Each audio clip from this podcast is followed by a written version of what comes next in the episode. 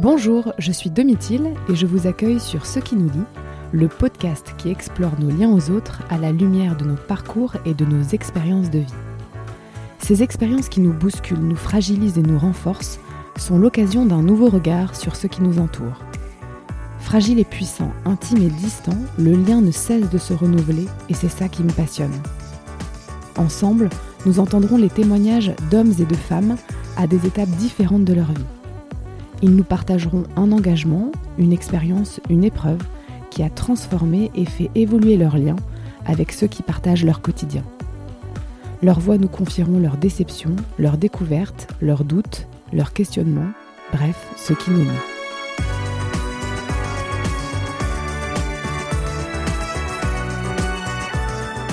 Il y a certaines rencontres qui nous font bouger, ne nous laissent pas indifférents, déposent une lumière au fond de nous. Caro, c'est ce genre de fille qui mêle joie et profondeur. Un mystérieux équilibre qui crée un élan, une envie d'approfondir, de se parler et aussi de se marrer. Ça nous a pris du temps de trouver le bon moment et puis avec cette simplicité qui la caractérise, elle a su me dire qu'elle était prête pour parler et pour partager son histoire. Nous aurions pu nous noyer dans les détails médicaux sans nous parler vraiment, mais il s'est passé tout autre chose. Avec Caro, j'ai fait une expérience extraordinaire. Celle de la rencontre, quand elle est entière et complètement désarmée, pudique même. Accompagner sa fille dans la maladie grave à un an et demi, avec pour seul et ultime traitement la greffe, c'est faire l'expérience de longs mois d'hospitalisation en chambre stérile, sans pouvoir en sortir. C'est trembler pour son bébé, c'est rencontrer des soignants extraordinaires qui les ont accompagnés, aimés, portés, c'est éprouver l'entièreté et l'immensité de leur lien d'amitié. C'est se rencontrer en couple dans ses souffrances et dans ses différences les plus profondes, celles qui font qu'on les exprime toujours différemment. C'est faire l'expérience de l'autre, celui qui est là, n'est pas là, absent, hyper présent, compréhensif, empathique, froid, à côté, plein d'amour. Dans sa voix, vous allez découvrir celui qu'elle aime, son coéquipier, celui que nous n'entendons pas, mais que nous devinons, toujours là, comme une team, pour traverser l'impensable et pour tout gagner. Elle a déposé une bougie dans mon cœur qui restera, je pense, très longtemps allumée. J'espère que vous aussi, vous y trouverez la petite lumière qui redonne de l'espoir et du courage dans nos vies parfois bouleversées.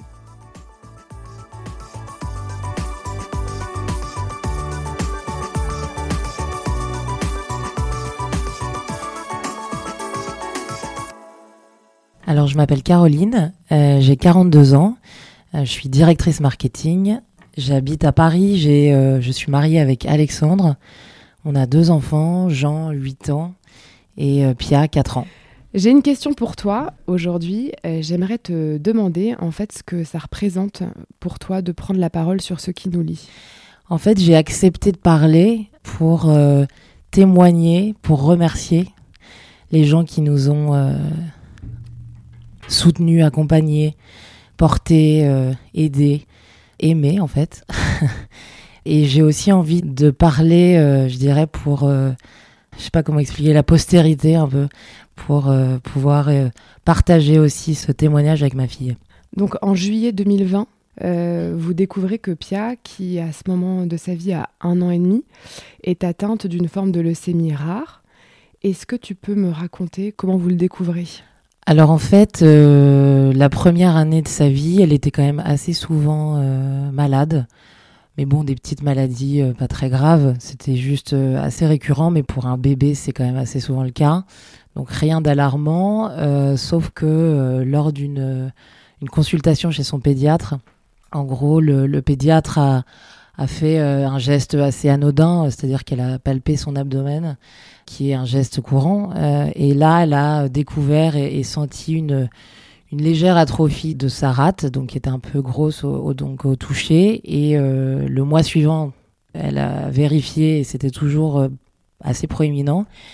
Et donc, elle a souhaité aller plus loin. Elle nous a fait faire des prises de sang qui ont révélé un taux de globules blancs de PIA assez élevé. et là, ensuite, elle nous a mis entre les mains d'un hématologue pour euh, aller plus loin parce qu'elle était plus compétente sur le sujet. C'est là qu'on est, euh, on est parti euh, en consultation à Trousseau pour aller donc faire davantage d'analyses. Donc le, le, hématologue nous a dit qu'il ne pouvait pas donner de diagnostic, il ne savait pas ce qu'elle avait là en l'état et, on a donc dû faire un, prélèvement de moelle osseuse. Et c'est là qu'on se dit, oula, ça sent pas super. Mais à, ce moment-là, moi, à, aucun moment, j'envisage le pire. Parce qu'en fait, j'ai pas envie de l'envisager. Enfin, je veux dire, c'est trop dur. Je me dis que forcément, il y a un truc, puisqu'on va euh, chercher ce qu'il y a. Euh, je me dis pas que c'est la leucémie. Je, je, sais que ça existe évidemment, mais je me dis, on va écarter ça, en fait. Je me dis, on va faire des analyses pour écarter le pire. C'est pas du déni, c'est vraiment de la protection, je pense. Hein. C'est. Euh, à aucun moment, je me le dis. Je me dis qu'il y a quelque chose, on va découvrir, on va diagnostiquer pour pouvoir le traiter et c'est tout. Et en fait, euh, donc prélèvement de moelle osseuse, euh, on le fait euh, au mois de mai. Ça fait partie des épisodes, je pense, traumatiques de ma vie parce que c'est très violent, hein, c'est douloureux pour tout le monde et puis surtout c'est très impressionnant. C'est l'hôpital, c'est la première fois qu'on va à l'hôpital, donc c'est tout ça est assez violent. On y va ensemble avec Alex, on, on est assez bouleversés. Et puis après, voilà, il faut attendre trois mois pour avoir les résultats. Au moment où, euh, où justement euh, il y a ces premiers examens, on est en quel moment en fait? C'est quel mois? Là, on est au mois de mai 2020. D'accord, mai 2020. Et entre le moment où donc il y a ce prélèvement ouais. Et euh, le diagnostic, combien de temps s'écoule C'est trois mois. Parce que en fait, ce qui est long, parce qu'il y a beaucoup d'examens qui sont faits sur ce prélèvement de moelle osseuse et notamment des examens génétiques. C'est pour cette raison en fait que c'est si long. Il y a, je pense qu'il y a très peu de personnes qui peuvent euh, gérer ces éléments-là. Je sais qu'il nous avait dit qu'il y avait genre un service en France, qui pouvait faire ces analyses-là et qu'en gros c'était euh, pour ça que c'était très long. Et donc on, on fait ça en mai et on a eu les résultats le 29 juillet. Donc il se passe trois mois. Là, en, fait, à ce moment-là, c'est très bizarre parce que je suis pas trop en stress et plus on avance dans le temps des trois mois et plus je suis plutôt rassurée parce qu'on me dit que de toute façon, s'il y a quelque chose de grave, on le saura avant et on ne m'appelle pas. Et donc on arrive, sauf que là, on arrive donc le 29 juillet à Trousseau. Et puis le rendez-vous euh, se passe assez bizarrement, c'était très silencieux. L'hématologue nous parle quasiment pas, il nous dit à peine bonjour et il est dans ses papiers, il regarde, il cherche, il nous parle pas. C'est assez euh, déstabilisant, un peu stressant parce que là, le, silence est, lourd à ce moment-là parce qu'on est en attente. Et puis, euh, il lui manque, je pense, un papier pour pouvoir confirmer ce qu'il avait en tête. Donc, il appelle une de ses secrétaires pour euh, connaître en fait le cariotype de Pia et avoir la confirmation. Il l'a au téléphone. Elle lui donne, il dit OK, il raccroche, il nous dit bon bah voilà, on a le diagnostic, votre fille elle a un syndrome myélomonocytaire juvénile, ce que je ne comprends absolument pas parce que je ne sais pas ce que c'est, je ne sais pas ce que ça veut dire. Et là, il traduit et il dit ou leucémie myélomonocytaire juvénile. Donc là, j'entends leucémie, donc là, je comprends. Et euh, je reste euh, glacée.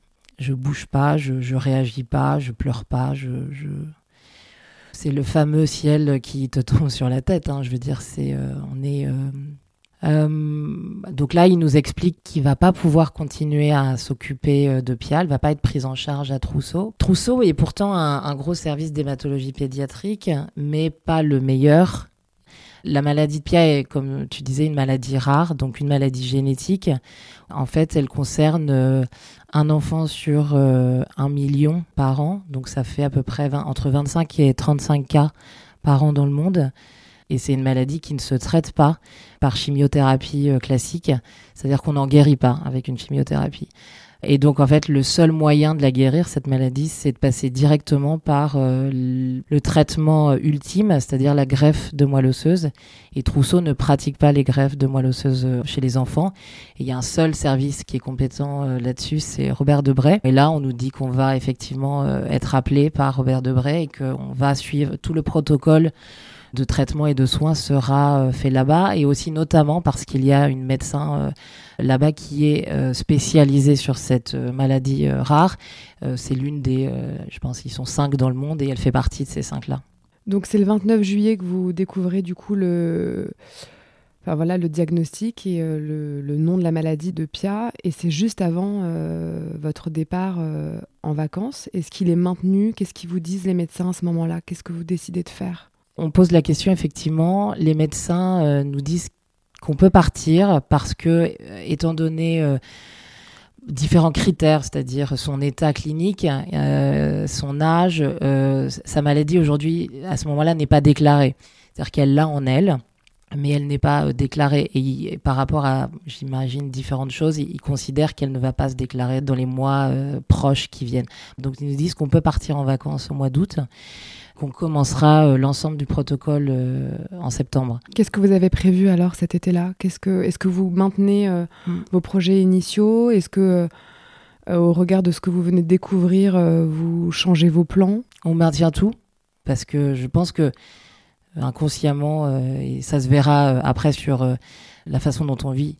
La vie continue quand même. C'est un truc qui est très fort parce que c'est ce qu'on a toujours ensuite fait. Mais donc la vie continue, donc on va pas changer.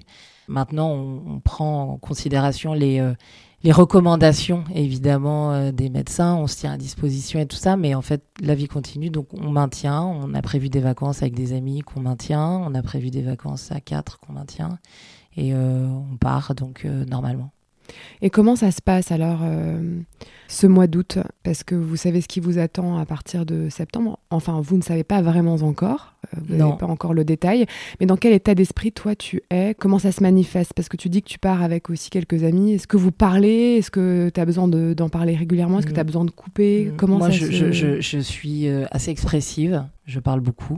Je parle beaucoup à mes amis. Je parle beaucoup euh, à ma famille, à mon frère, à ma belle-sœur, à ma mère. Et aussi à mes amis énormément. Je parle. Euh, mais moi, je suis pendant deux mois totalement en sidération. Je pleure beaucoup, euh, je, ne comprends pas. En fait, je me dis euh, pourquoi? Je me dis pas pourquoi moi, parce que pourquoi pas?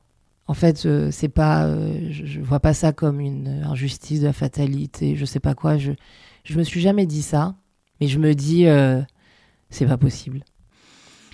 donc effectivement, je parle beaucoup à mes amis j'extériorise énormément, mais je parle beaucoup aussi avec Alex, évidemment. On était. Euh, on n'a pas, je dirais, eu les mêmes, euh, la même façon de réagir, que ce soit à l'annonce du diagnostic que je comprends immédiatement et Alex peut-être pas de la même manière ou euh, minimise un petit peu peut-être le, le, la chose par défense hein, uniquement.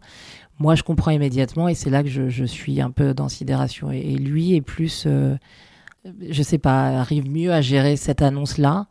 J'ai envie de dire un truc parce que ça m'a vachement aidé en fait tout le long de la maladie et de ce parcours. Il me dit quelque chose très rapidement en fait. Il me dit euh, lorsque je suis en boucle sur c'est pas possible, il me dit bah écoute si c'est comme ça en fait. Et, euh, et, voilà il faut qu'on traverse ça ensemble, on va y arriver et en fait il faut que tu te dises que ce sera ça notre histoire.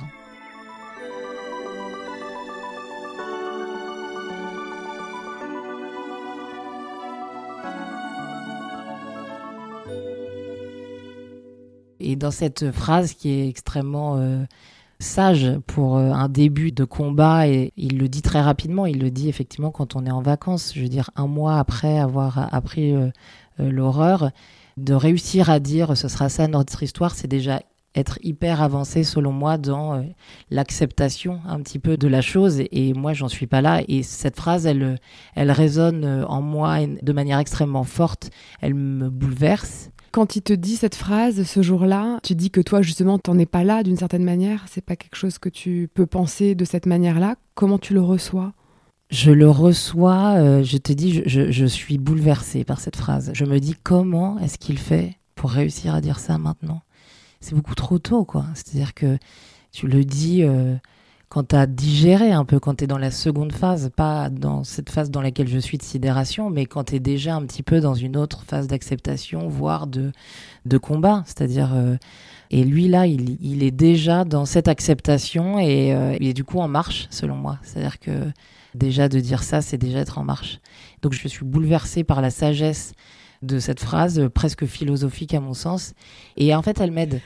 Donc vous, vous passez ces vacances là comme ça euh, avec vos amis euh, entre vous. Et donc euh, pendant qu'on a préparé l'interview, tu m'as raconté que du coup est prévu pendant ces vacances un entretien téléphonique avec un médecin oncologue qui a pour objectif voilà, de vous donner plus de détails au sujet de la forme de leucémie de Pia, de vous expliquer aussi les différentes étapes et, voilà, qui vous attendent à partir de septembre. Comment se passe cet entretien? Qu'est-ce qu'il t'en reste? Cet entretien était prévu, donc on a été, comme tu dis, autorisé à partir en vacances. On nous a donc ensuite calé un, un entretien téléphonique euh, mi-août avec ce médecin donc spécialisé dans la leucémie. Et cet entretien dure une heure. Ce que j'en retiens, c'est euh, bon déjà c'est je dirais la première explication de ce qu'est la maladie de Pia. Donc c'était assez euh, descriptif finalement au départ. C'est la première rencontre avec cette maladie parce qu'elle nous explique brièvement de quoi il s'agit. Et après, c'est aussi l'annonce de la suite c'est l'annonce du protocole à suivre, c'est l'annonce de euh, cette maladie ne se euh, donc euh, guérit pas par chimiothérapie. la seule, le seul moyen de pouvoir en, guérir, c'est de faire une greffe. Donc c'est la première fois qu'on nous parle de greffe. Et là, c'est la deuxième, j'aime pas ce mot douche froide, enfin c'est le deuxième, le deuxième choc. Là, je suis effondrée. C'était très dur parce que c'est la grève, parce que ça fait peur, parce qu'on sait ce que ça implique, parce que là, c'est le pronostic vital est totalement engagé, parce que euh, c'est des mois d'hospitalisation. Enfin, on comprend ça. On comprend pas ça dans les détails parce qu'elle nous le, euh, elle nous dit qu'effectivement, on va avoir d'autres entretiens où ils vont tout nous expliquer en détail, mais c'est quand même, euh, on sait ce qui va nous attendre là. Ça y est, c'est dit. Là, c'est d'une violence inouïe. Là, j'ai peur, en fait. J'ai peur. Et à ce moment-là, dans quel état d'esprit tu es justement vis-à-vis de ces équipes de soins? Alors là, c'est cette médecin que tu as au téléphone, euh, mais il y a aussi bah, tout l'imaginaire derrière de bah voilà, il va y avoir euh, plein d'étapes de soins, potentiellement des hospitalisations. Comment tu te sens par rapport à, à ce corps soignant? Je le connais pas. C'est nouveau, c'est complètement inconnu pour moi. mon seul contact avec l'hôpital, c'est mes deux accouchements. Donc autant te dire que donc j'ai peur de ça aussi. J'ai peur effectivement de ce qui va se passer pour ma fille. Euh, c'est ça qui me pétrifie. Mais la violence de l'hôpital, on, la connaît. Je veux dire. Euh, et là, ce qui me fait peur, c'est ce qu'on m'annonce. C'est-à-dire que c'est effectivement la euh, la greffe, c'est une chambre stérile. C'est on n'en sort pas pendant plusieurs semaines, voire des mois. Je te dis, j'ai pas d'autre mot que la peur là en fait, parce que la peur de l'inconnu, parce que je connais pas encore les stats réellement, mais je, les imagine aussi parce que c'est une maladie rare. Après, on me dit quand même que ça se guérit, donc ça, c'est ce qui me rassure, mais j'ai peur. Et vis-à-vis de, donc, de ce médecin et euh, des futurs soignants que tu rencontreras, est-ce que c'est difficile pour toi de faire confiance? Tu as envie de remettre en question, euh, voilà, par exemple, les soins qu'ils vont proposer en, les challengeant, en les, en les défiant un peu Ou est-ce que, euh, voilà, finalement, tu te laisses un peu envelopper comme ça par eux et tu te dis que tu es entre de bonnes mains? Je, me laisse totalement guider. Je dirais pas aveuglément, mais presque. Je n'y connais rien. Et il y a l'autorité médicale un petit peu que, en fait, je rencontre aussi, mais euh, c'est au-delà de l'autorité médicale, c'est vraiment la, moi l'ignorance totale qui fait que je, ne peux que me remettre à eux et commencer à, leur faire confiance. Eux savent ce qu'ils font. Euh, et si je rentre pas d'entrée de jeu dans cet état d'esprit euh, de confiance, je veux dire, non seulement ça ne va pas enlever ma peur, mais euh, ça va la décupler. Et je suis pas du coup dans cet état d'esprit de, méfiance. Je sais aussi que je suis dans, entre bonnes mains parce que je sais que la personne qui euh, s'occupe de Pia euh, fait partie des pontes, je dirais, dans le monde hein, sur cette maladie. Donc là-dessus, je suis aussi rassurée.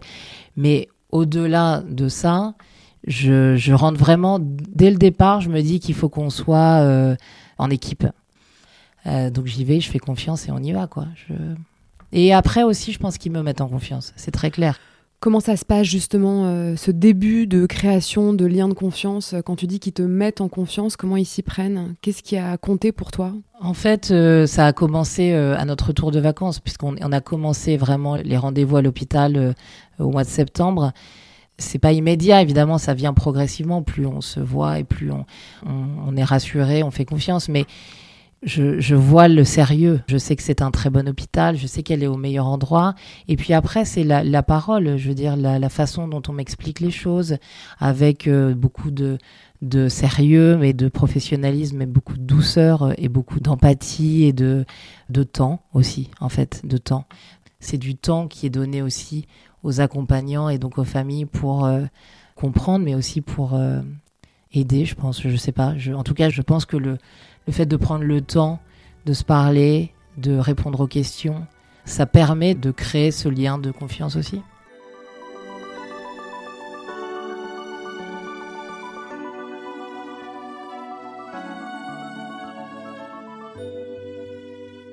Vous posez beaucoup de questions, euh, Alexandre et toi, pendant ces rendez-vous. Oui et non, c'est-à-dire qu'à chaque fois que je, revenais d'un rendez-vous, je me disais, ah là là, j'ai oublié de poser ça, j'ai oublié de poser ça. Mais bon, de toute façon, on les voyait tellement souvent que je pouvais leur reposer la question euh, quelques semaines plus tard. Mais euh, on pose des questions, oui, normalement, euh, on, pose surtout des questions pour comprendre parce que c'est quand même très très compliqué. Donc en fait, on essaie de juste de capter ce qui se passe, de quoi il s'agit, ce qui va se passer, les risques potentiels, etc. Honnêtement, je ne vais pas au-delà des questions parce que c'est déjà tellement lourd qu'en fait, même les questions très très lourdes, je crois que je les ai jamais posées. Je crois que je n'ai jamais posé la question qui fait peur, quoi. La statistique sur euh, les chances de réussite. Je ne suis jamais allé sur Internet pour aller trouver la réponse. J'ai bien fait d'ailleurs. C'est euh, un cas sur deux. C'est pas du déni, c'est juste de la protection. C'est déjà tellement lourd, honnêtement, que euh, si je sais tout, peut-être que j'arriverai pas à, me battre comme il faut et j'ai besoin de me battre, j'ai besoin d'être forte, donc je, j'en garde un peu. Et les traitements euh, donc annoncés se feront donc en deux temps, si j'ai bien compris. Il y aura euh, des séances de chimiothérapie et puis le temps de la greffe. Toi, à ce moment-là, tu travailles. Comment vous vous organisez familialement pour tous ces mois en fait de traitement qui s'annoncent? Qu'est-ce que vous décidez en famille? Alors moi, je ne travaille pas pendant un an. C'est assez bien tombé puisque j'ai été euh, euh, licencié économique euh, en juillet. Et donc je ne cherche pas de travail. Hein. Pendant un an, je me dis effectivement, je, ce n'est pas possible de toute façon. Enfin, que ce soit nous ou les autres familles qu'on a pu rencontrer, il y a toujours un des deux qui s'arrête de travailler parce que c'est quotidien. Enfin, même avant, je dirais, les hospitalisations, les, euh, les traitements, c'est lourd, les rendez-vous à l'hôpital sont nombreux, donc ça peut pas marcher. Donc moi, je ne travaille pas. Alex continue à travailler, ce qui est très bien. Salvateur aussi. Euh, pour lui, c'est important. Et puis bon, il faut manger aussi. Donc voilà comment on s'organise. Mais Alex fait aussi beaucoup de rendez-vous. Il hein. n'y euh, a pas que moi qui fais ça. Et moi, je m'organise personnellement euh, une petite routine, euh, je dirais, de mise en, en marche pour pouvoir tenir. En fait, je sais que je vais avoir besoin de m'organiser ma vie, à la fois d'un point de vue psychologique et physique, pour pouvoir tenir dans la durée et rentrer dans cette phase de honnêtement de combat. Hein. J'ai pas d'autres mots. C'est un peu violent le combat, mais en même temps la maladie c'est violent, donc c'est vraiment un combat de tous les jours. Et donc je fais beaucoup de sport, je, vois un psy, je, j'ai un coach, voilà, et je, et je vois beaucoup mes amis aussi qui sont euh, vitaux dans tout ce processus. Hein. La vie continue quand même, et puis euh, donc on a besoin de nos amis et, de notre famille. Donc euh, voilà comment est ma vie en fait? À quel moment vous décidez de, enfin, vous parlez aux enfants en fait de ce qui se passe, de quelles vont être les prochaines étapes? Est-ce qu'il y a un moment où vous, vous, réunissez en famille et vous parlez euh, peut-être avec Jean? Avec Jean, c'était en septembre, donc au, tout début hein, du protocole. On lui explique que Pia est malade. Euh, je, me souviens de réactions de lui très euh, mignonnes et naïves et normales. qui était de l'ordre de bon bah on, va aller chez le pédiatre ou bien on va lui mettre un pansement. C'était très, enfin voilà, c'était. Euh, et puis on lui a dit non, c'est plus important, c'est plus grave, et euh, mais elle va, mais ça va aller. Donc c'est la, difficulté, c'est de lui expliquer ce qu'elle a parce que c'est compliqué. Donc les médecins nous avaient aidés pour ça, pour nous euh, nous orienter sur comment expliquer ce que c'est qu'une leucémie déjà on essaie de lui expliquer avec des dessins, euh, les globules blancs, les machins, etc. Et on lui explique, il comprend euh, la gravité là, ça y est, il comprend. Et puis il s'effondre. Quand on lui parle d'hôpital notamment. Après, on n'a on pas tout expliqué, on y va par étapes, parce qu'on peut pas tout dévoiler, parce que nous-mêmes, en fait, on sait pas tout non plus. Mais bon, euh, il comprend la gravité, il comprend ce qui va se passer. Et puis Pia aussi, on lui explique, mais Pia, elle est déjà dedans, j'ai envie de dire, euh, l'hôpital, euh, les rendez-vous. Euh. Et Pia, elle parle pas. Donc en fait, c'est compliqué aussi d'avoir un. Elle comprend, on le sait qu'elle comprend, mais qu'est-ce qu'elle comprend, qu'est-ce qu'elle comprend pas Comme elle parle pas, c'est très compliqué. Et comment elle réagit, Pia, à ses premiers rendez-vous, ses premiers contacts avec le corps soignant? Justement, quand tu dis qu'il n'y a pas la parole, comment le lien se tisse? Est-ce qu'au début, c'est c'est très dur. C'est très. Ouais. ouais Comment ça se passe hein? Bah, elle, a peur, donc elle est en rejet total. Elle se débat, elle hurle, euh, même pour euh, prendre une tension. Et ça, ça va durer très longtemps. C'est-à-dire que même pendant son hospitalisation longue, ça a été très long avant qu'elle accepte de tendre le bras pour prendre une tension, alors qu'on lui prend la tension à peu près sept fois par jour. Tout est un peu euh, compliqué parce qu'elle a peur, parce qu'elle elle voit qu'il y a un truc qui va pas et parce qu'en fait, elle n'est pas d'accord. Elle refuse, elle résiste. Elle, en fait, dès le départ, elle aussi, en fait, elle combat. C'est sa manière, à mon avis, de dire euh, non à la maladie, peut-être, je ne sais pas, mais en tout cas d'affirmer sa force euh, ou son mécontentement. Mais enfin, c'est une forme de rejet total. Donc c'est pas facile pour nous à vivre parce que déjà nous on est quand même Enfin, c'est dur, quoi. Euh, l'hôpital, c'est dur. Hein. Donc, euh, l'hôpital, au début, ça matérialise, en fait, euh, la maladie. Comme la maladie n'est pas déclarée, on ne la voit pas. Elle n'est pas malade. Cliniquement, elle va bien. Je veux dire, elle n'a pas de fièvre. Enfin, tout va bien. Il n'y a, rien, si tu veux, qui nous fait dire qu'elle est malade. Donc en fait, c'est l'hôpital finalement et cette rencontre avec les soignants et aussi avec les traitements qui commencent qui nous mettent face à, cette maladie et, à la violence du truc. C'est violent pour elle et c'est violent pour nous.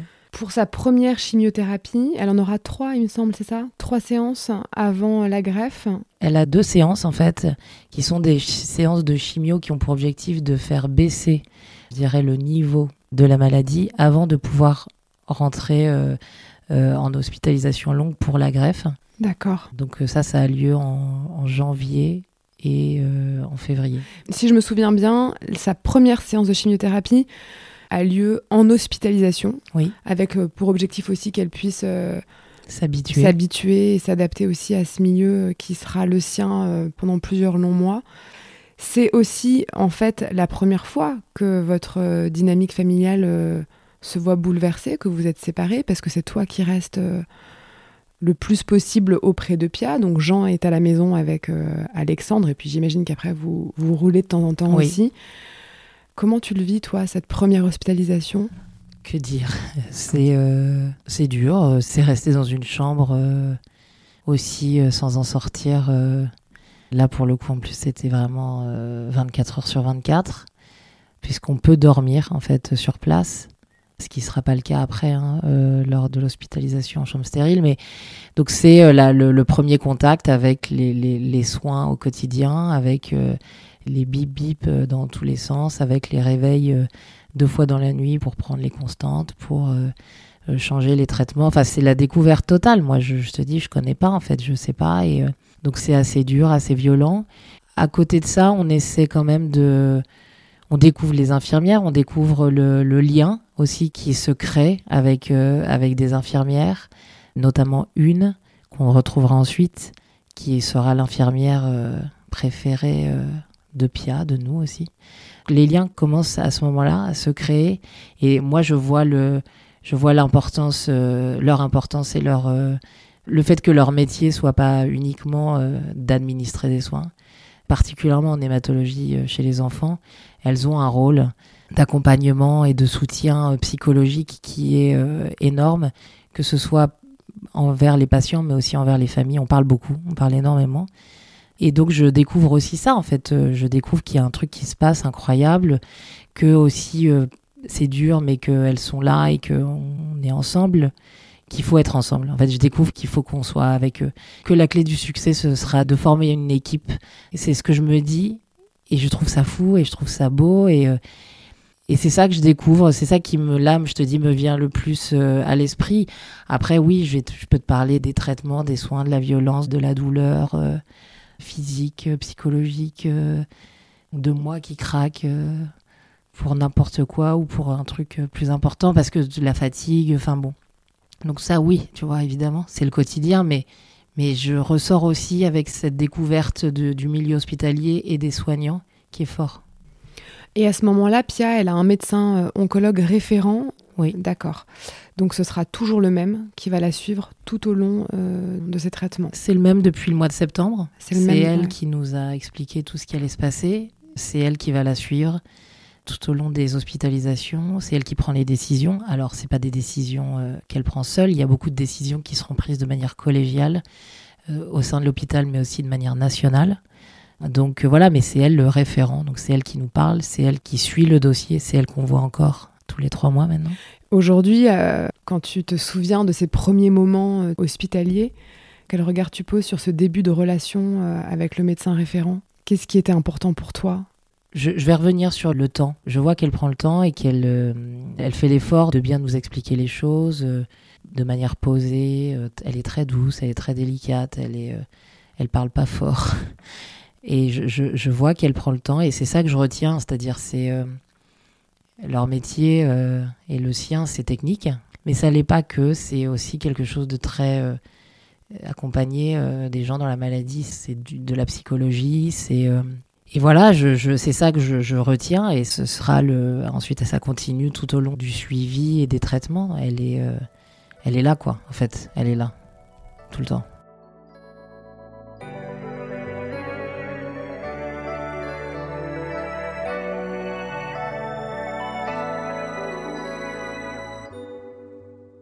Dans le service dans lequel est hospitalisée donc Pia pour cette première séance de chimiothérapie, il y a aussi d'autres enfants, d'autres familles.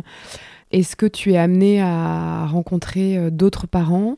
Dans quel euh, état d'esprit tu es vis-à-vis de ces autres familles qui souffrent à côté de toi? Est-ce que voilà, tu ressens le besoin d'aller vers eux?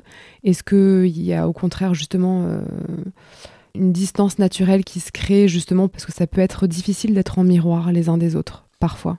Je n'arrive pas à leur parler, très clairement.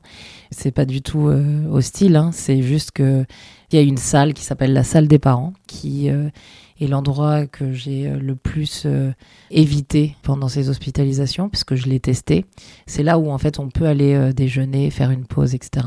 Pourquoi? Parce qu'en fait on, ne peut pas manger dans les chambres d'hôpital pour des raisons d'hygiène. Il y a cet endroit qui est prévu pour les parents, il y a des frigos, il y a des canapés. C'est honnêtement c'est pas très chaleureux. Mais bon, c'est un, un, endroit qui existe et qui est nécessaire parce qu'il faut bien qu'on ait un endroit pour se retrouver. Mais bon, il y a beaucoup de monde. Et là, on croise les gens. Et là, il y a deux types de personnes. Il y a ceux qui, effectivement, euh, ne veulent pas parler, sont dans la... Euh, d'ailleurs, mettent des écouteurs écoutent de la musique euh, et mangent à ce moment-là. Parce que c'est pas tant parler, c'est entendre. On peut ne pas vouloir parler et tout le monde le respecte. En revanche, il y a des gens qui autour se parlent et racontent et disent ah bah moi ce matin ma fille elle a fait ça, il y a eu ça, et c'était là et pleure etc. Donc en fait même si on ne veut pas parler, on est assujetti à, tous ces témoignages. Et en fait, personne n'en veut à personne. C'est juste que on n'a pas forcément envie de s'en rajouter, alors que soi-même c'est difficile. Donc il y a deux catégories. Il y a ceux qui euh, restent dans leur bulle euh, et d'autres qui ont besoin, au contraire, de parler, d'échanger, d'exprimer euh, parce que c'est dur et parce qu'ils en ont besoin et qu'ils ont peur, quoi. Et, voilà. Moi, je suis plutôt entre les deux. C'est-à-dire que j'ai pas envie de paraître euh, pas sympa, mais je veux pas rentrer dans ces discussions-là parce qu'en fait c'est insupportable et qu'en plus il y a un problème, c'est que les gens se comparent. Alors que, et c'est le conseil des médecins, surtout ne vous comparez pas. Chaque cas est différent, chaque maladie est différente, chaque état d'avancée de maladie de chaque enfant est différent. Donc en fait, tout est différent, donc on, ne peut pas euh, comparer quoi que ce soit. Et, donc j'essaie d'éviter ça, donc je ne parle pas aux autres parents, je suis pas capable. Alex, c'est encore pire. Il est d'une violence inouïe vis-à-vis des parents. Donc on évite. Quand tu dis une violence inouïe, c'est-à-dire qu'il se met vraiment dans sa bulle. Euh. Ah bah oui, et puis il est, il est même excédé de ce lieu, de, ces gens qui parlent. donc en fait, on n'y est jamais en fait. Mais on n'en on, parle pas parce que ça en rajoute en fait. C'est tellement dur. Bien sûr. Donc pendant cette première semaine d'hospitalisation, c'est toi qui es auprès de Pia euh, la journée. Comment ça se passe avec euh, Alexandre et, euh, avec Jean? C'est pas très précis. Je sais plus si c'est moi qui suis restée toute la semaine ou si avec Alex on a fait la moitié de la semaine chacun. C'est, je ne sais plus. Tu vois, je, le cerveau oublie euh, parfois les choses comme ça. Mais donc on se relaye effectivement si c'est le cas. Quand je suis à l'hôpital, Alex il est avec Jean et inversement. Et donc là, c'est une organisation qui se crée. Et effectivement, cette semaine d'hospitalisation, en fait, ce que nous disent les médecins n'est pas en soi nécessaire. On pourrait très bien faire euh, des hospitalisations de jour où on vient, elle prend son traitement et on rentre à la maison. Mais comme tu disais, c'est aussi un premier, euh, première expérience pour à la fois les parents et euh, le patient de rester toute la semaine. Hmm. Et la deuxième, si tu veux, chimiothérapie, un mois après, en revanche, se fait en ambulatoire et ne se fait pas en hospitalisation. Parce que, Bien sûr. Voilà. D'accord. Mais c'était plus pour se préparer et ça coutumé, je dirais, à l'hôpital. Ouais. ouais. bien sûr. Quand l'un de vous est auprès de Pia et l'autre à la maison avec Jean, dans votre lien entre vous, de couple, comment vous le matérialisez? Est-ce que vous vous appelez beaucoup? Est-ce que vous vous écrivez? Qu'est-ce qui est important pour vous? On s'écrit. Je crois qu'on est des champions de WhatsApp, donc on s'écrit beaucoup. Chacun, euh, l'un et l'autre, suit euh, ce qui se passe. Euh, enfin, je veux dire, c'est à l'heure près, quoi. On explique exactement tout ce qui se passe au moment près, les effets, les, les réactions. ouais, ouais, on dit tout. On explique Vous êtes en lien ouais, total, continuellement. Permanent. Permanent. Les chimiothérapies du coup suivantes se feront, donc comme tu viens de me le dire, en, hôpital de jour, c'est-à-dire que Pian ne sera pas hospitalisé. Et entre la fin de la dernière séance de chimiothérapie et la greffe, combien de temps en fait il s'écoule? Assez peu de temps. Je dirais euh, même pas, peut-être un mois, donc assez peu de temps. Initialement, la greffe devait avoir lieu au mois de décembre. Et pour diverses raisons de choix de médecins, ils ont décidé finalement de la euh, décaler au mois d'avril mais on n'a jamais eu une date précise. Euh, un jour, on nous appelle, on nous a dit bon bah voilà, en fait, euh, elle va se faire greffer euh, telle date, elle va rentrer à l'hôpital à telle date, et c'est, enfin, on a, on l'a appris un mois avant à peu près. D'accord. Donc, on est rentré à l'hôpital début avril. D'accord. Le mois qui précède donc son hospitalisation pour la greffe, comment vous vous préparez en famille à tout ça? Bah on, déjà, on explique à Jean parce que ça y est, c'est concret en fait. Le, le... On peut pas tout lui expliquer euh, à l'avance parce que c'est y a des notions de temps aussi qui sont pas forcément toujours très euh, euh, maîtrisées. Donc en fait, il faut y aller, comme je te disais, par étapes. Il faut que ce soit sûr. Donc on, on lui dit les choses dès qu'on les sait sûres. Donc dès qu'on a vraiment des échéances, des dates, etc. Donc là, on lui annonce effectivement qu'elle va être hospitalisée. Il nous demande combien de temps. On lui dit euh, ben, qu'on ne sait pas, mais qu'en moyenne, c'est entre euh, un mois et demi euh, et deux mois. Ça durera quatre mois. Et là, oui, là, c'est dur aussi, parce que il me dit, bah, je viendrai la voir, et on lui dit qu'il ne pourra pas.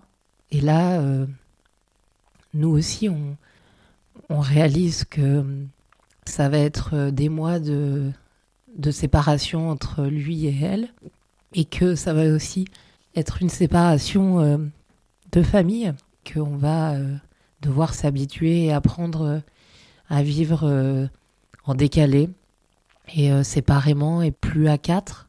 Donc là aussi, on, se prépare comme on peut. Hein. Je te dis, j'ai dû redoubler de sport et de, et de des séances de psy, je sais plus. Je te dis, on, est aussi content d'y être. Je sais pas comment te dire content, c'est pas le mot, mais on est, on a envie d'y, d'y être, quoi, parce que il faut y aller en fait. Il faut, il va falloir à un moment donné là y arriver et, rentrer euh, véritablement dans le cœur euh, du combat quoi, et dans, dans ce qui doit euh, la guérir et donc la greffe. Donc il y a une forme de énormément, je dirais, de, de, stress, de de peur, évidemment, de tristesse, mais il y a aussi une envie, en fait, une envie de d'agir, quoi, concrètement, tu vois. on a besoin de, je pense, d'y être. À ce moment-là, du coup, euh, voilà, de, votre parcours du combattant, quelle place ont vos amis dans votre vie à ce moment-là? Une place euh, qui est euh, essentielle, indispensable, qui est, ils sont, ils sont là, ils sont partout, ils sont omniprésents. alors on est en plus dans une période de Covid, donc il faut quand même se rappeler que c'est pas forcément si évident de se voir tout le temps mais on se voit quand même, on se voit beaucoup, on a des témoignages, euh, des messages euh, de tout le temps. Il y a des groupes de WhatsApp euh, qui se créent avec des référents qui donc donnent des nouvelles de Pia régulièrement. Je pense qu'il y a une chaîne de prières qui se crée aussi. je suis pas bien au courant de ça, mais j'ai cru comprendre. Et il y a aussi un projet qui se forme d'un de nos amis qui euh, a mis euh, en contact euh, tous nos groupes d'amis de partout pour réaliser un projet qui durera quatre mois. Ils ont créé un compte musical pour Pia. Ils ont créé, enfin, écrit des chansons. Ils les ont enregistrées en studio. Ils en ont fait un, un conte avec un livre, avec des dessins de leurs enfants. Petite fille aux boucles d'argent, au firmament de des fantaisies. La lune t'a dérobé pour un long périple. Des poussières de diamants s'échappent de tes yeux illumine la route sinueuse vers un nouveau chemin. Voilà, un truc de fou, quoi. Un truc de, un truc de, dingue. Et ça, c'est une des, je dirais, enfin, c'est la, plus grosse manifestation, mais c'est une des manifestations qu'on aura eues tout au long de, cette année. Il y a eu tellement de, choses qui ont été faites et aujourd'hui, euh, je te l'ai dit, mais je témoigne aussi pour ça, je témoigne pour les remercier parce que sans eux, y aurait, y aurait pas, on n'aurait pas réussi. Je le sais ça en fait. Euh, il y a un ensemble de facteurs qui ont fait qu'on a réussi à tenir et à tenir pour elles. Et aujourd'hui, ils en font partie. Et aujourd'hui, je peux le dire, hein, euh, euh, on choisit pas sa famille, on choisit ses amis. Et en l'occurrence, euh, on a des amis qui font aujourd'hui euh, partie intégrante de notre famille. Et voilà, c'est super précieux.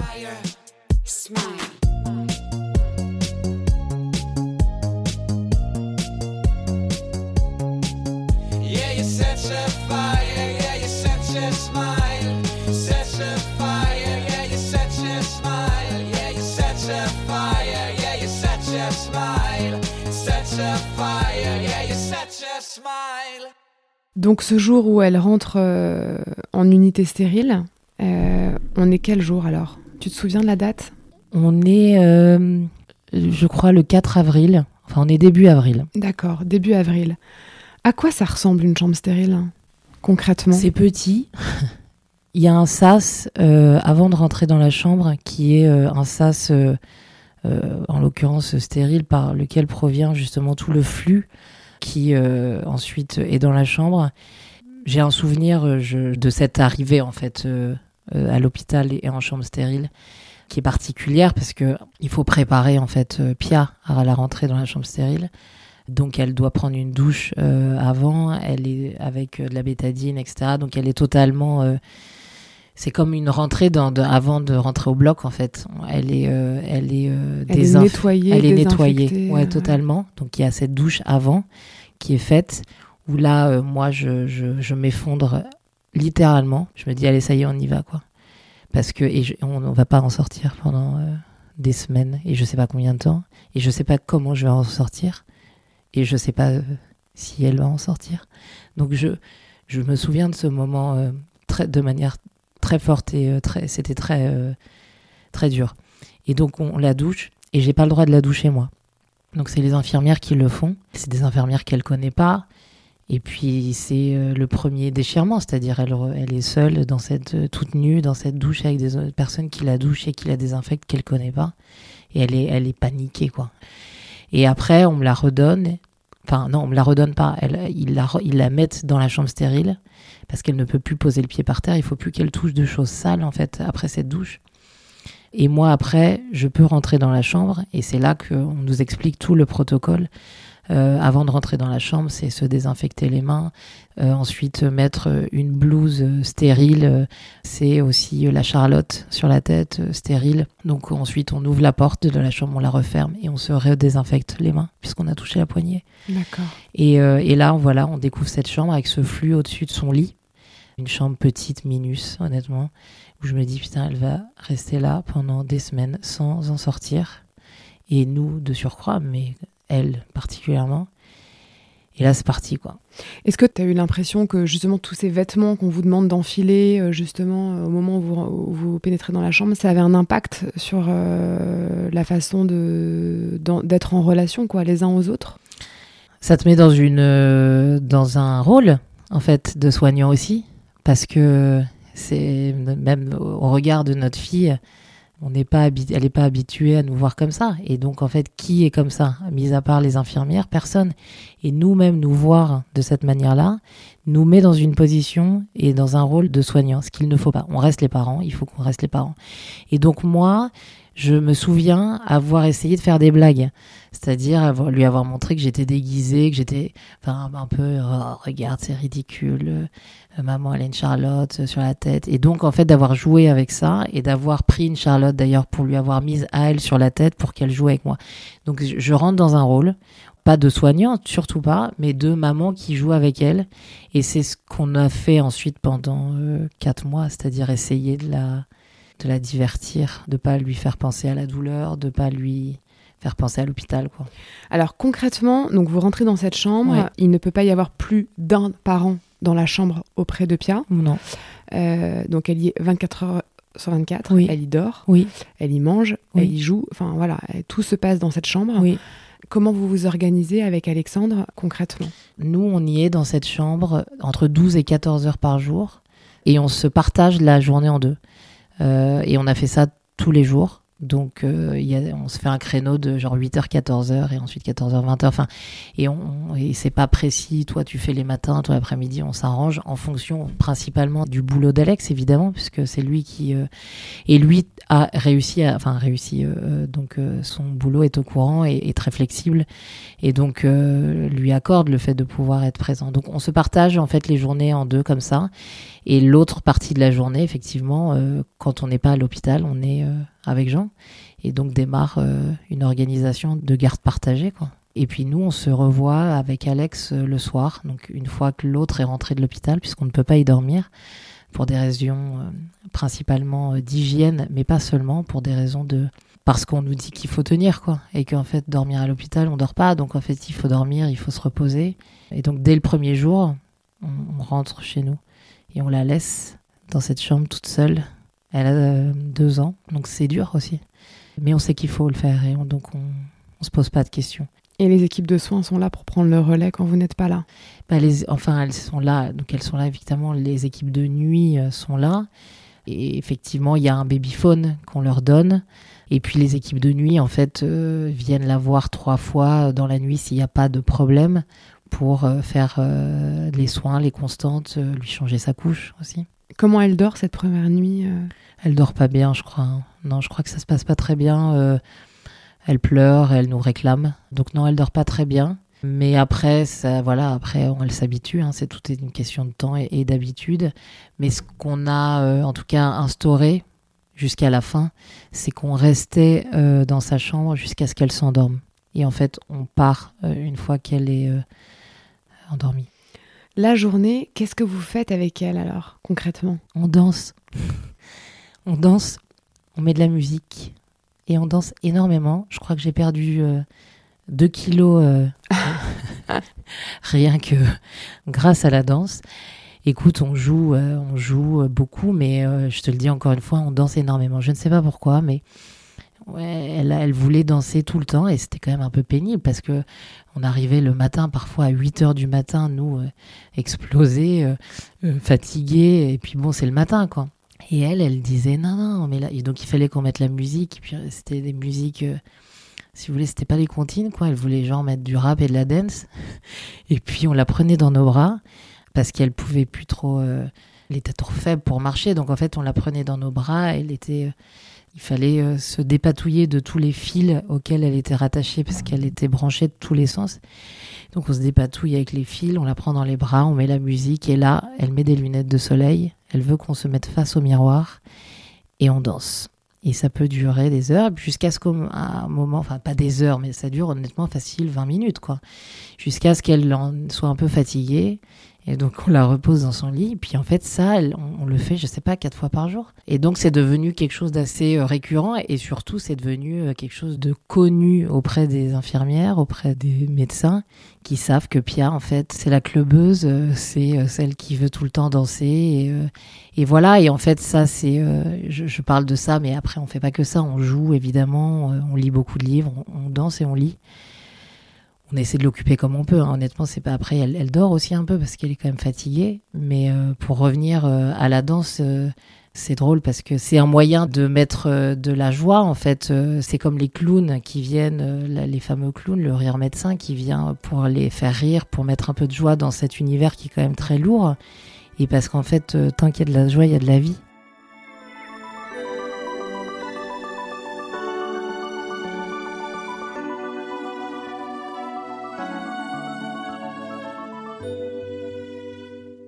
Je pense que c'est ce qui l'a sauvé. C'est qu'on a toujours voulu euh, faire des blagues, rire, euh, danser, euh, parce que c'est ce qui nous met en vie tous. Coupé du monde et en surprotection comme ça du monde extérieur dans cette unité stérile, c'est aussi un lieu où les liens euh, en fait s'amplifient ou peuvent s'amplifier. Toi, c'est quoi ton expérience vis-à-vis de ça? Tu dirais quoi? Je dirais ça.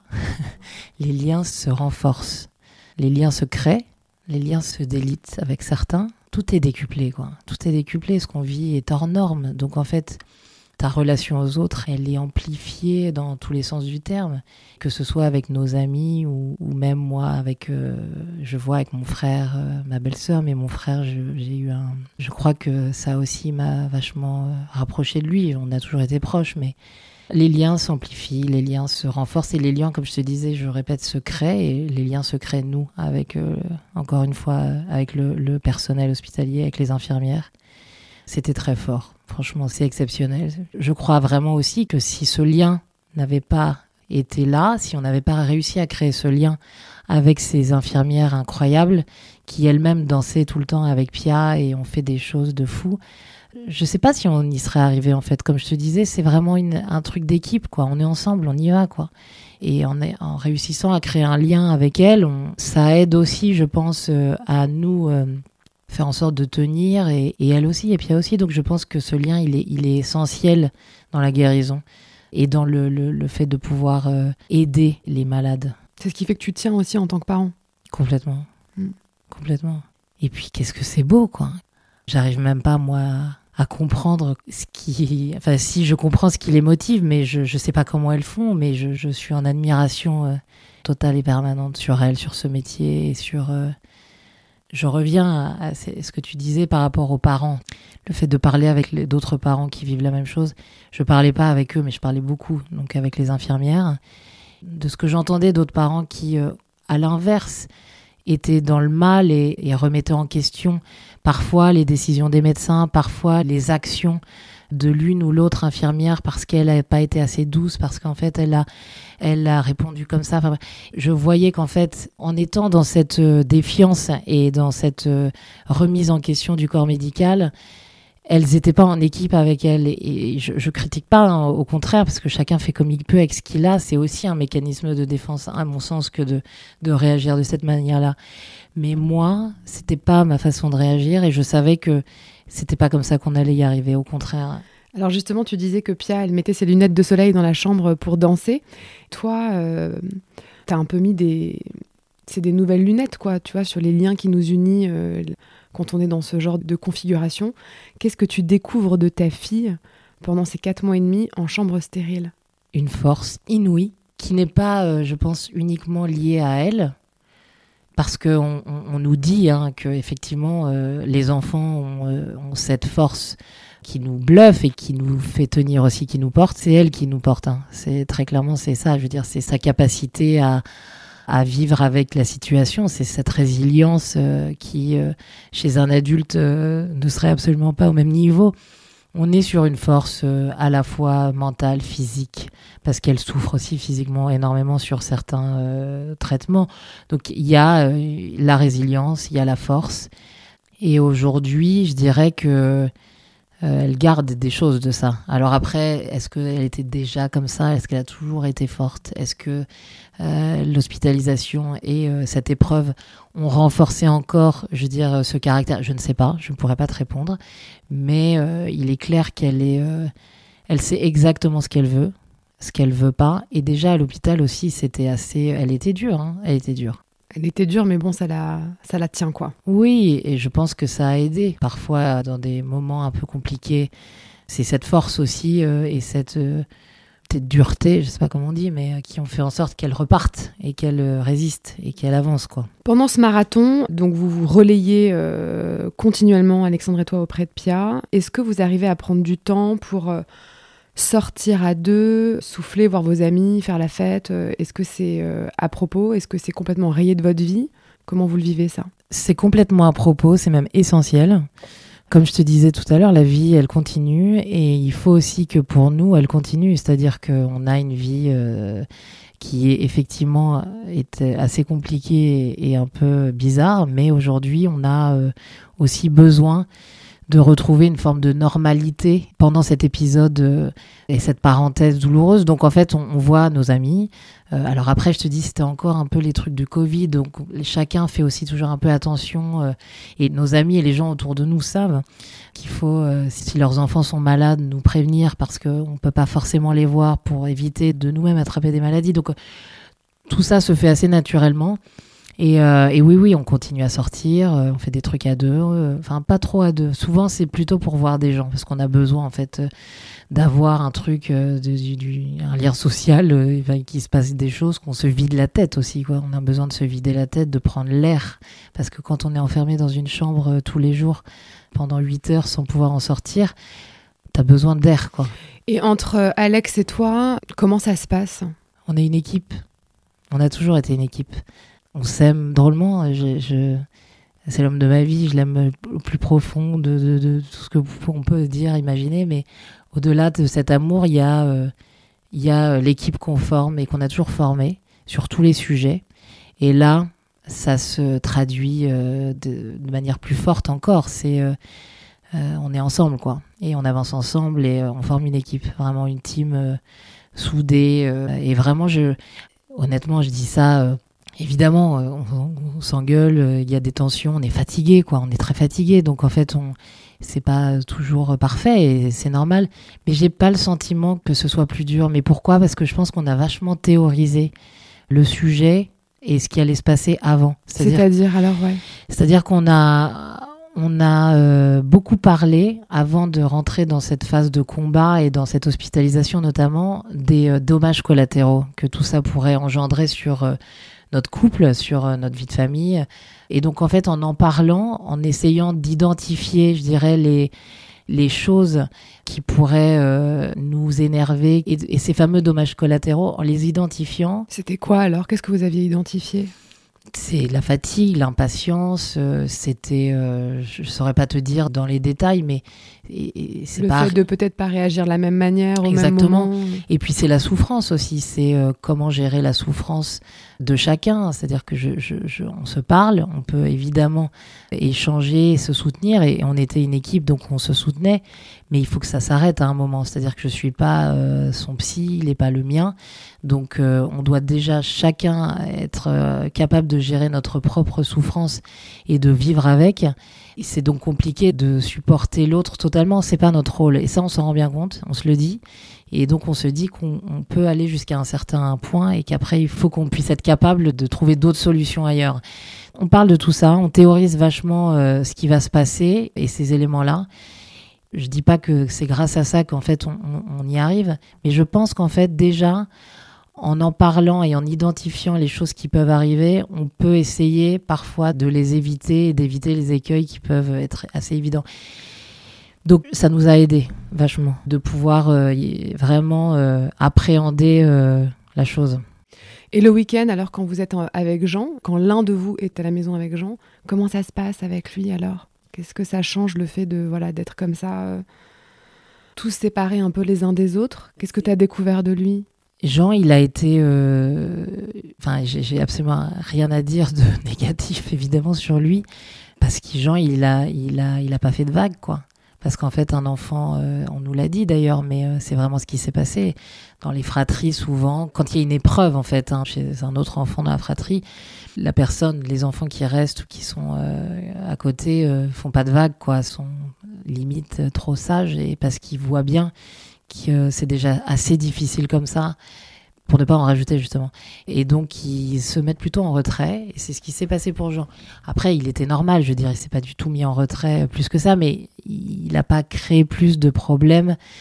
Et, euh, oui, il était résilient aussi, hein, très clairement. Il vivait avec cette souffrance quand même de pas voir sa sœur, euh, cette souffrance de ne pas se, de ne plus jamais se retrouver en famille, déjà avec ses parents tout- réunis, mais en plus avec sa sœur. Et en fait, je pense qu'il a été extrêmement résilient. Ce qui s'est passé aussi n'était pas forcément facile pour lui le week-end parce que on devait euh, l'amener à l'hôpital avec nous pour pouvoir euh, ensuite euh, faire le switch entre Alex et moi. Et ça, j'espère que ça va pas le traumatiser, mais on n'avait pas le choix en fait à ce moment-là. On n'avait pas le laisser seul, on n'avait pas forcément d'aide et, et donc il fallait l'emmener. Il se retrouvait face à, à cette énorme porte euh, de couloir d'hôpital à, à attendre que l'autre vienne et il attendait et il pouvait pas rentrer. Il savait que sa sœur elle était à quelques mètres mais il pouvait pas venir. Ça il l'a vécu tous les week-ends. Puis il y a ce jour où il peut quand même venir rendre visite à sa sœur pour la première fois, Ouais, après avoir bataillé euh, auprès des équipes. C'est, Ouais. Ça y est, c'est accepté. ouais. Euh, vous êtes tous les quatre ce jour-là? On est tous les quatre. C'était la le dernier mois, la fin d'hospitalisation de Pia, donc il n'y avait plus de risque, si tu veux, d'attraper trop de virus. Enfin, c'était un peu plus light en termes de protocole. Et étant donné qu'on est resté quand même très longtemps euh, à l'hôpital, hein, comme je te disais, euh, quatre mois, euh, à la fin, effectivement, ils, ont lâché et on est arrivé donc à, on, a, on a pu se voir à quatre dans cette chambre pendant une heure. Et on a dansé, évidemment. C'était très beau, c'était très fort, c'était plein de joie, honnêtement. euh. Donc voilà, et puis après, c'était un peu comme d'habitude, bizarrement. Enfin, on, re- on retrouve finalement les, les réflexes habituels, et, lui, et Jean aussi. euh, il était content de la voir, il était ému, ils, ils ont joué, ils ont ri. Puis après, Jean, il nous a demandé s'il pouvait regarder un dessin animé. Enfin, je veux dire, c'est- non mais parce que c'est bah, Le lien est là, quoi. oui, c'est Ouais. ça en fait. Donc euh, ça Même fait- quand on se voit pas. Ouais, ça fait plaisir quoi, Ouais. de, de, de, de voir qu'en fait euh, le reste est toujours là. Enfin, je veux dire, la, la vie continue. Encore une fois, c'est nous on le voit comme un truc euh, énorme. Alors oui, c'était énorme, parce que ça faisait longtemps, mais en fait, lui, il- sa vie a continué et elle continuait encore à ce moment-là. Donc c'est plutôt rassurant. Non, non, c'était super. Pia, elle va sortir de l'hôpital euh, en juillet 2021, c'est ça? Ouais, Ouais. le 29 juillet. Le 29 juillet 2021, elle quitte définitivement l'hôpital et sa chambre stérile. Quel souvenir tu gardes de ce jour-là? Déjà, je garde le souvenir de la fête de départ hein, de Pia, puisque les infirmières ont créé, euh, enfin, ont organisé une fête de départ. Elle était devenue un peu la mascotte de ce service, déjà parce qu'elle était, ils étaient, je pense, assez attachés à elle, parce qu'elle était drôle, et aussi parce que ça faisait longtemps qu'elle était là. Donc euh, voilà, une fête avec euh, évidemment, encore une fois, de la musique. Tout le monde dansait dans les couloirs, euh, une sorte de haie d'honneur des infirmières, et Pia qui avance dans ce couloir avec ses lunettes et qui avance péniblement parce qu'elle elle est faible, elle a du mal à marcher, elle n'a pas marché depuis quatre mois. Donc en fait, il faut que ça se reconstruise aussi. Donc enfin, voilà, ça, ça faisait des semaines que je rêvais de ce moment-là, je veux dire, de ce départ, de quitter ce lieu, de... J'en ai rêvé des mois, euh, j'ai eu des espérances, ça ne s'est pas fait. Enfin voilà, il y a- c'est vraiment les montagnes russes. Donc je vois ce couloir dans lequel on peut avancer, Pia devant, Alex et moi derrière, la musique en fond, les infirmières sur les côtés en haie d'honneur, on avance, la porte elle approche, on avance et puis je pleure, je pleure, je pleure parce que je, je on y est enfin et puis après aussi euh, dire au revoir. Ça fait quatre mois qu'on est là, honnêtement, euh, je, suis très émue de partir. Je suis, je sais pas si c'est de la tristesse, je suis euh, un peu bouleversée aussi de ce qui s'est passé, de d'avoir euh, vécu ça, d'avoir vaincu d'avoir tenu. Puis je dis au revoir. Donc c'est assez bouleversant et beau en même temps. Et puis j'ai, je croise une, une interne qui n'était pas là au moment du départ et qui nous croise dans les couloirs après de l'hôpital et qui nous court après, qui nous saute dans les bras et qui pleure et qui nous dit euh, des choses très belles. euh, Enfin voilà, c'est ça le lien, c'est ce qu'on a créé en fait, c'est ce lien qui s'arrête. Alors il s'arrête, ça veut pas dire qu'il est mort, mais parce qu'on les revoit plus tard, mais c'est la fin d'un gros épisode et de plein de choses. Donc on est euh, mêlé de sentiments euh, très différents euh, et il y a la peur aussi qui revient parce que avant on était à l'hôpital, euh, dès qu'il y a un problème, euh, bah, on appelle l'infirmière et puis elle vient.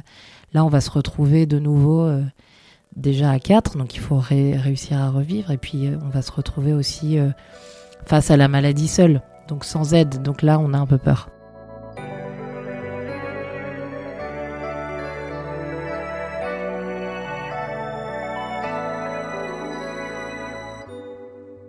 Comment tu le vis justement toi au début, ce- cette reprise en fait du cours de la vie euh, en dehors, d'une certaine manière aussi du cocon hospitalier, c'est-à-dire euh, de ce Alors- que ça peut apporter en termes de réassurance, voilà. Alors évidemment, je suis heureuse parce que je, enfin, je me retrouve, euh, on se retrouve tous ensemble, tous les quatre, euh, chez nous. Euh, L'hôpital, c'est fini, donc je suis très heureuse. J'ai un peu peur, mais pas trop, parce que je sais, je, je- le protocole est, euh, est toujours là, c'est-à-dire qu'au moindre truc, en fait, on doit appeler l'hôpital et on finit aux urgences. Donc, en fait, on n'est pas lâché dans la nature, disons, enfin, très clairement. hein.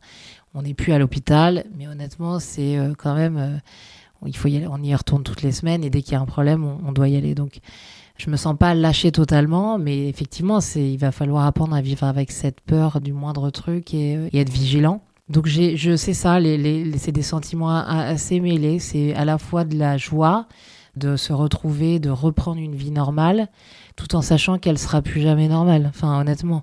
Euh, et elle sera pas normale d'ailleurs pendant un an. Je veux dire, euh, on est sorti de l'hôpital, on n'est pas sorti de la maladie.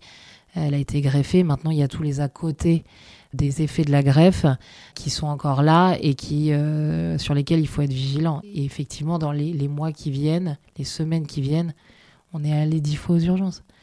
Donc en fait, on en sort sans en sortir, si tu veux. C'est euh, tout ça est très progressif. On on peut pas dire qu'on sort de l'hôpital et qu'on on passe à autre chose. Bien non, sûr. pas du tout.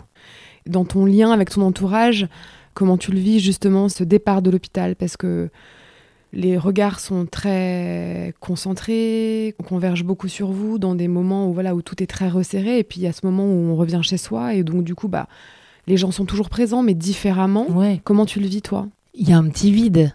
Tu vois, il y a un petit vide. euh, T'as raison. C'est-à-dire qu'on est euh, tellement entouré, tellement. euh, Enfin, on est dans un cocon un peu, que ce soit à l'hôpital, parce que c'est un cocon, où les infirmières, au moindre truc, elles viennent, elles, elles, elles débarquent, elles, elles, tu vois, j'aime pas le mot, c'est pas chouchouter, mais je veux dire, c'est du service euh, haut de gamme, quoi. C'est-à-dire qu'on est. euh, tout est tourné autour de ta fille, tout est tourné autour de toi euh, à l'hôpital et tes amis aussi.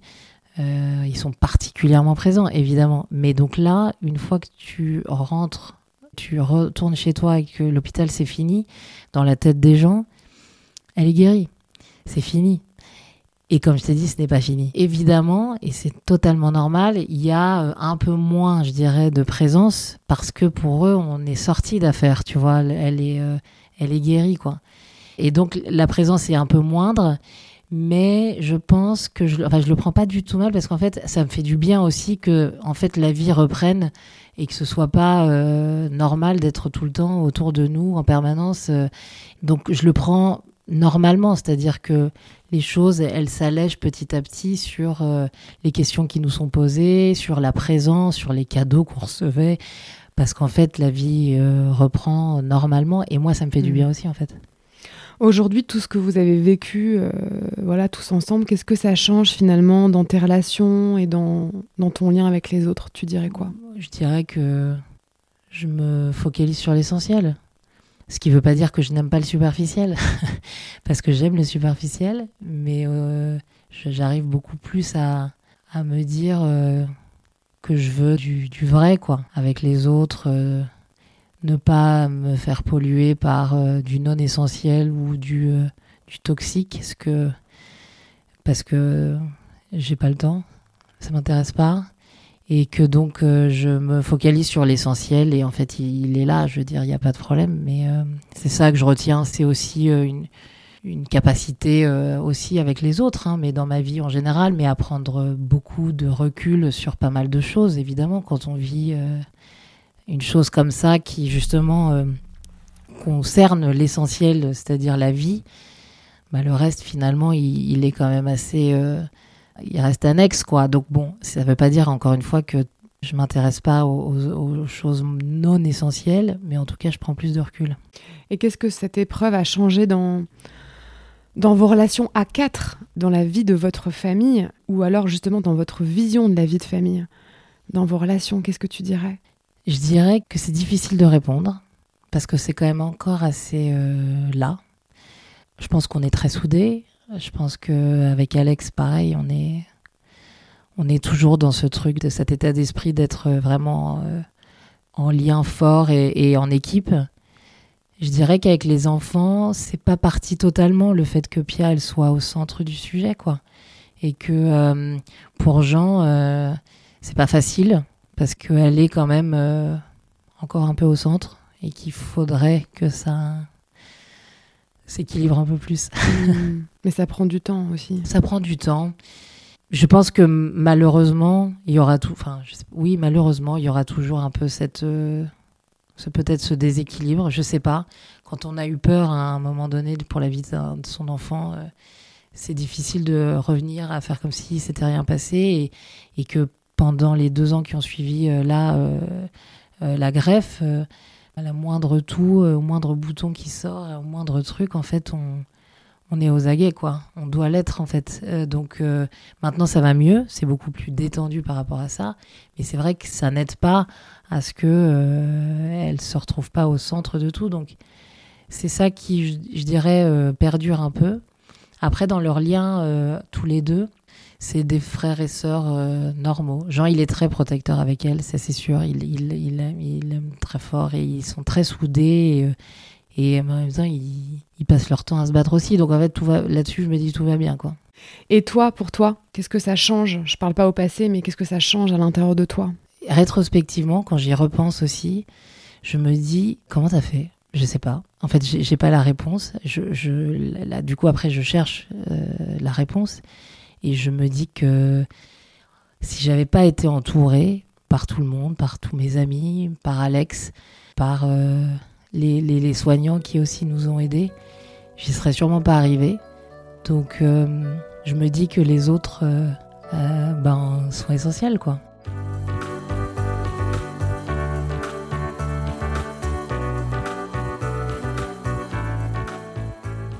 Le montage de cet épisode a été réalisé avec l'aide de Lola Sotioyer. La musique a été composée par Thomas Laverne. Je suis Domitil Tassin et vous écoutez Ce qui nous lie, le podcast qui raconte l'évolution de nos liens au gré de nos parcours de vie. Pour soutenir Ce qui nous lie, n'hésitez pas à vous y abonner, lui mettre 5 étoiles ainsi qu'un commentaire, c'est vraiment ce qui m'aide le plus. Je vous retrouve toutes les 3 semaines pour un nouvel épisode. Car le salut c'est le lien, et sans le lien, il n'y a rien.